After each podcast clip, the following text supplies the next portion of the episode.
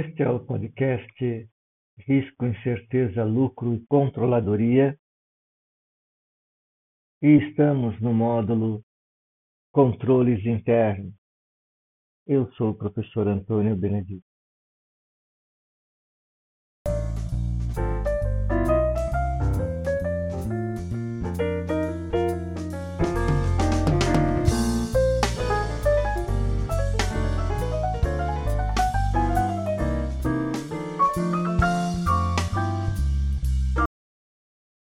História começa com essa preocupação com governança.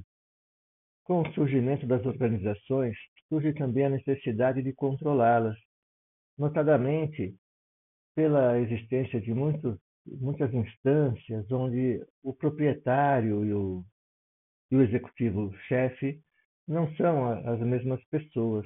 Os, os proprietários e as pessoas que administram, que tomam decisões, muitas vezes não são as mesmas.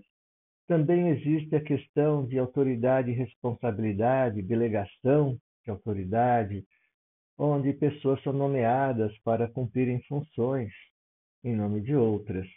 Surge aí a necessidade de controle. E esse é um problema clássico de governança. A possibilidade da existência de uma governança organizacional tem, tem que ser equacionada em conjunto com o problema de controles internos. A existência do risco e da incerteza impõe complexidades ainda maiores ao controle de uma organização e, notadamente, ao seu sistema de controles internos.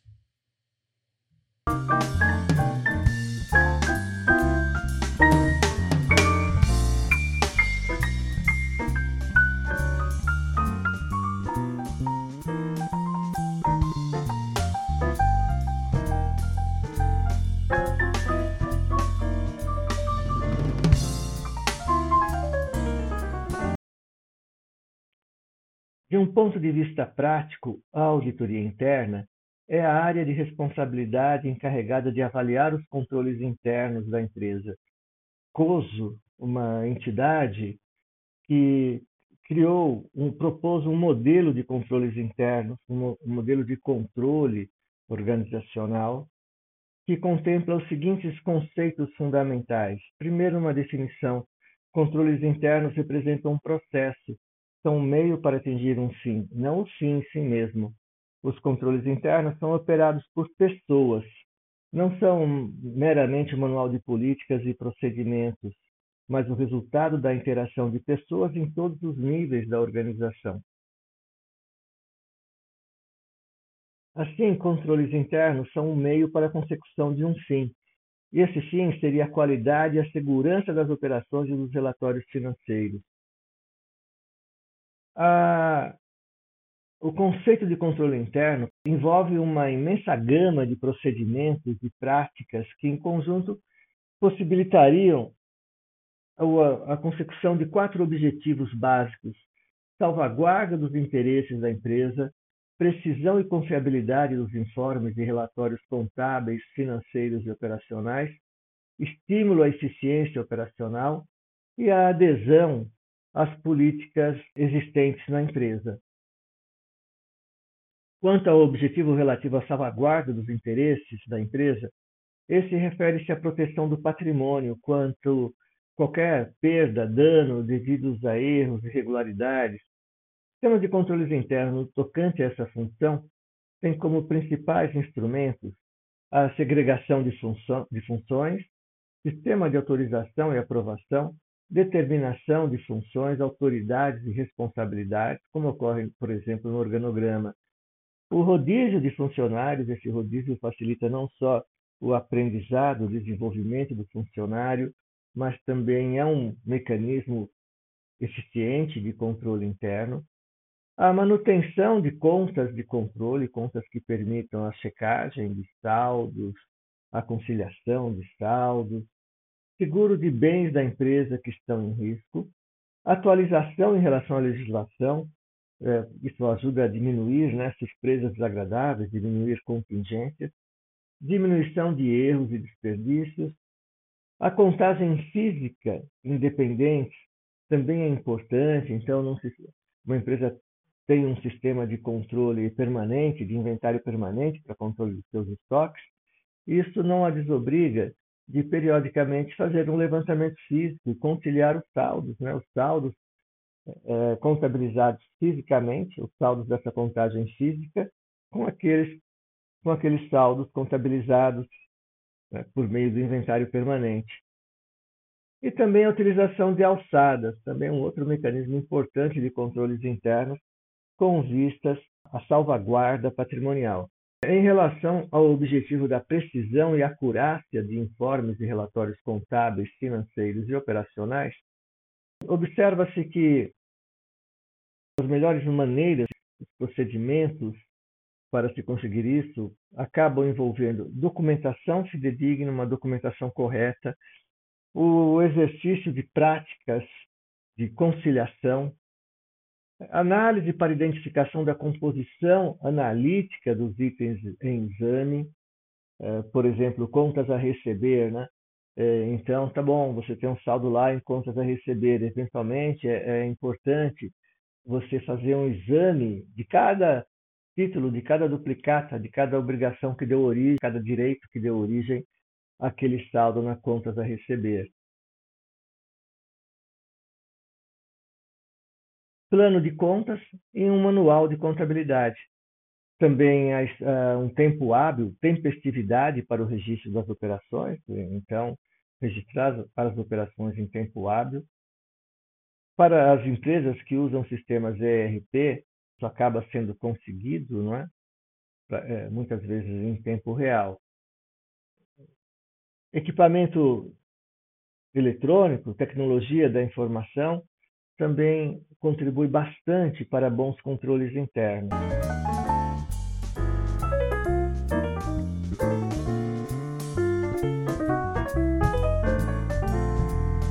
Em relação à busca da eficiência operacional, um conjunto de técnicas de uso mais comum abrangeria técnicas de seleção que garantam a escolha de pessoas qualificadas, treinamento de pessoal, treinamento constante, periódico, existência de um plano de carreira, adoção de relatórios de desempenho, com metas de desempenho, um sistema de, de recompensas, adoção de relatórios de horas trabalhadas, utilização de estudos de tempos e métodos e utilização de algum tipo de custo padrão, de custeio padrão.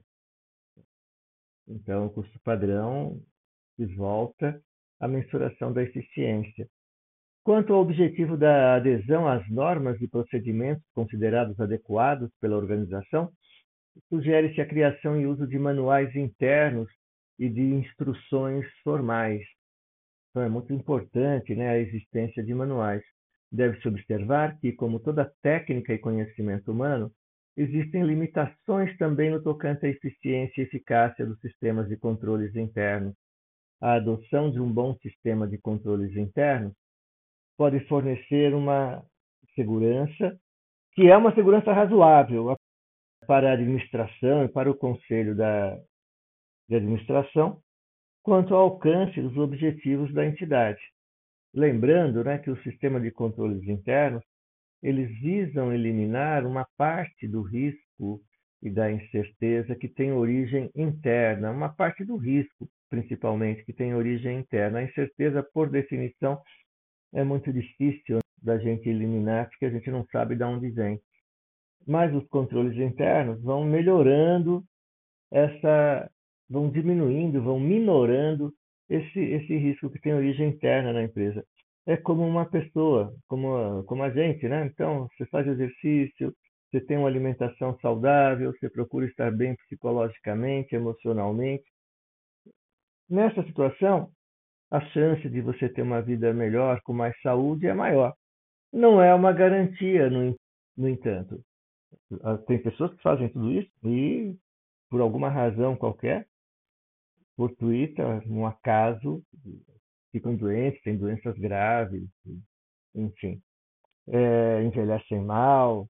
Mas, na média, a gente espera que a pessoa que se cuidou, que cuidou da alimentação, fez atividade física, né, se preocupou com sono, se preocupou com qualidade de vida, é, que essa pessoa desfrute um pouquinho mais de uma saúde um pouquinho melhor, talvez tenha um pouquinho mais de longevidade. Assim é a nossa empresa. É, o sistema de controles internos é meio como essas preocupações, né, com que a pessoa tem, que uma pessoa teria com alimentação, com segurança, com saúde, com bem-estar emocional. É, então, a existência de um bom sistema de controles internos acaba contribuindo para eliminar, né, para diminuir, eliminar não, para diminuir esses riscos com origem interna na empresa. Mas, mas nada, né, nada vai dar certeza de que nunca nada de errado vai acontecer. Apenas dá uma segurança razoável. É, as razões pelas quais os controles internos oferecem uma segurança razoável é, e não total, né, abrangem, mas não se limitam a erros de julgamento e falhas.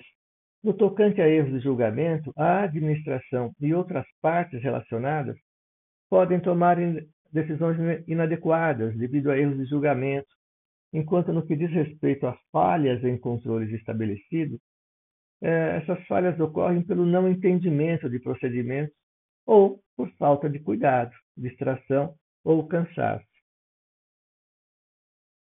Quando se estuda a questão de controle em uma organização, entende-se que os recursos humanos formam a base de conhecimento sobre o qual esse sistema se assenta. Todas as pessoas em uma organização têm alguma responsabilidade pelos controles internos e fazem parte deles. Algumas desses, dessas partes responsáveis e seus respectivos papéis é, seriam, né, a gente pode lembrar aqui da administração, que é responsável pelo estabelecimento de controles internos eficazes.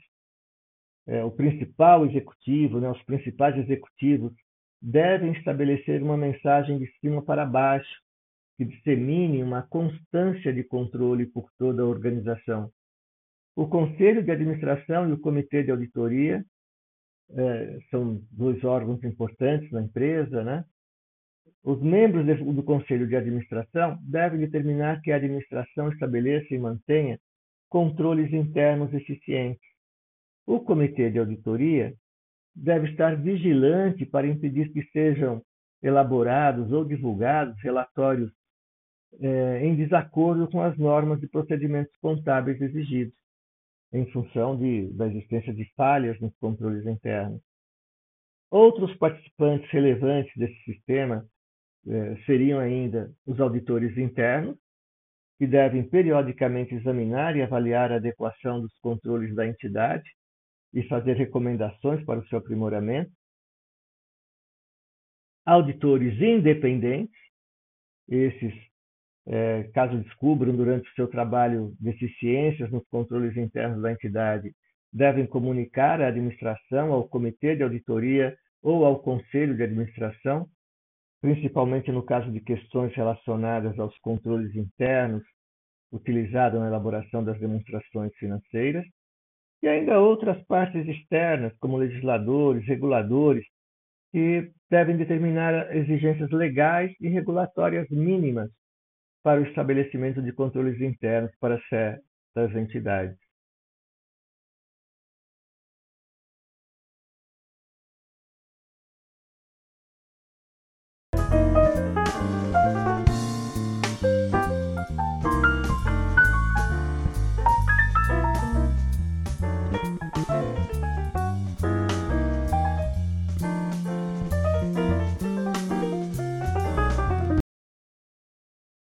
Além dos aspectos já estudados, outros desafios devem ser enfrentados por um sistema de controles internos. Dentre esses, né, a gente pode falar da possibilidade de conluio, que pode ser entendido como indivíduos que agem em conjunto. Por exemplo, um empregado que controla e outro empregado, cliente ou fornecedor podem perpetrar e esconder uma fraude de tal forma que ela não seja detectada pelos controles internos. Então, a pessoa que faz o pagamento e a pessoa que contabiliza o pagamento, elas podem entrar num acordo e a pessoa não fazer o pagamento, a pessoa que contabiliza registrar o pagamento como efetuado, e aí a empresa tem um desfalque, sofre um desfalque. Outra, outro fator né, que pode tirar a eficiência dos controles internos é uma administração que não priorize a qualidade do controle interno, em alguns casos, até faça vista grossa ao não cumprimento das normas de controles internos estipuladas, praticamente tornando sem valor né, os procedimentos ou políticas estabelecidos às vezes com objetivos inclusive legítimos, né, como ganho pessoal, ou melhor apresentação de um ou mais parâmetro financeiro da sua área de responsabilidade.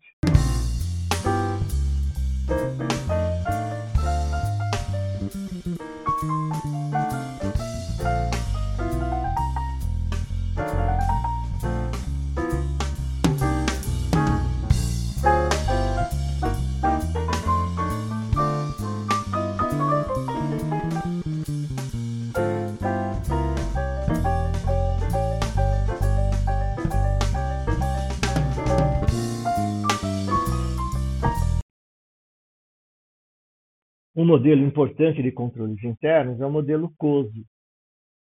Então, esse modelo ele é muito conhecido né, como cubo COSO. Na verdade, não é bem um cubo, né, mas, enfim, este é um cubo de três faces. Ele tem um, uma das faces, né, são os componentes de controle. Nesse modelo de controle interno, o controle interno tem os componentes de monitoramento, de informação e comunicação, de controle das atividades de controle, de avaliação de risco e de ambiente de controle. Esse tem uma outra face, esse cubo, que, é, seria a face das operações, dos relatórios financeiros e do compliance. Esses três itens comporiam os objetivos do controle. Então, ter operações eficientes, controles para relatórios contábeis fidedignos, controles para compliance, é, que seria controle para adequação da empresa às normas e procedimentos legais. E essa, esses componentes de controle esses objetivos de controle, eles se dão nas áreas de responsabilidade, né, que são os níveis de responsabilidade da empresa, as unidades, as áreas, as filiais, né? Então, as áreas de responsabilidade da empresa. A gente pode dizer, então, que do ponto de vista do ambiente de controle, a gente tem aqui essa preocupação com demonstrar o compromisso com a integridade e valores éticos, exercer um exercício da responsabilidade, tem a ver com o estabelecimento de uma estrutura onde autoridade e responsabilidade sejam compatíveis. Tem uma preocupação nesse ambiente com controle de demonstrar compromisso e competência.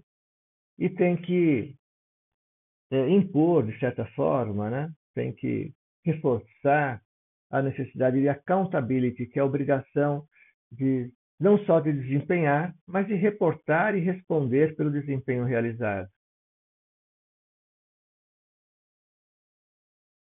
Do ponto de vista da avaliação de risco, a gente pode falar que essa se volta, né? Definição de objetivos factíveis. Há um processo de identificar e analisar o risco. Há um processo de avaliar o risco de fraude. Há um processo de identificar e analisar mudanças significativas. Um outro componente do controle são as atividades de controle, então, nesse tópico, a gente estaria preocupado com desenvolver uh, as atividades de controle, quais atividades de controle a gente precisa ter, né? Uma conciliação, precisa ter uma contagem periódica, precisa ter uma, um estudo analítico lá da, dos itens que compõem determinada conta. Então, quais são as atividades de controle pertinentes? Selecionar e desenvolver controles né, com o uso de tecnologia. Então, isso está dentro das atividades de controle. E dentro ainda desse tópico atividade de controle, a gente se preocupa com é, que se esteja condizente com as políticas e procedimentos.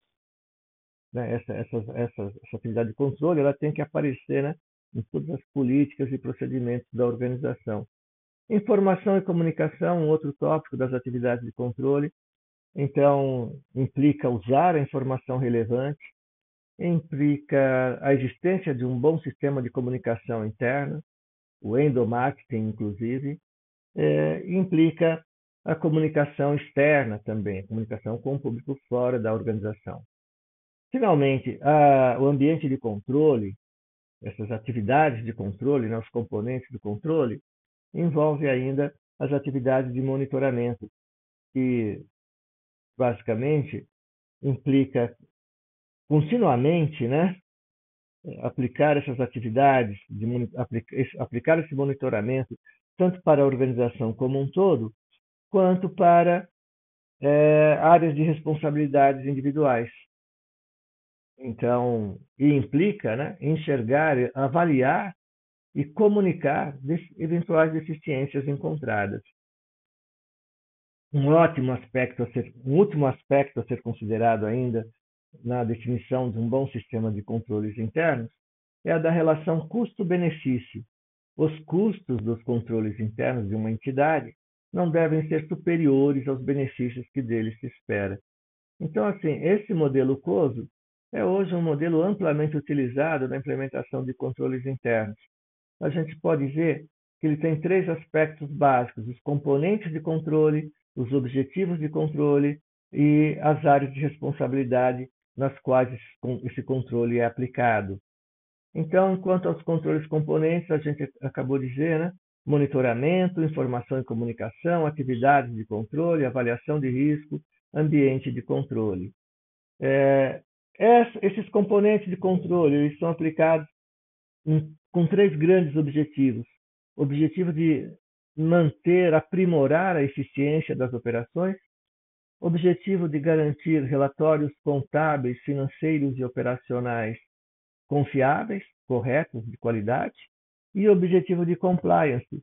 Seria o objetivo de, da organização e dos procedimentos das áreas, das áreas de responsabilidade estarem é, condizentes né, com as normas legais, com as normas legais é, existentes. Tudo isso sujeito, então, a essa relação custo-benefício. O custo do controle nunca deve ser maior do que o benefício que ele gera.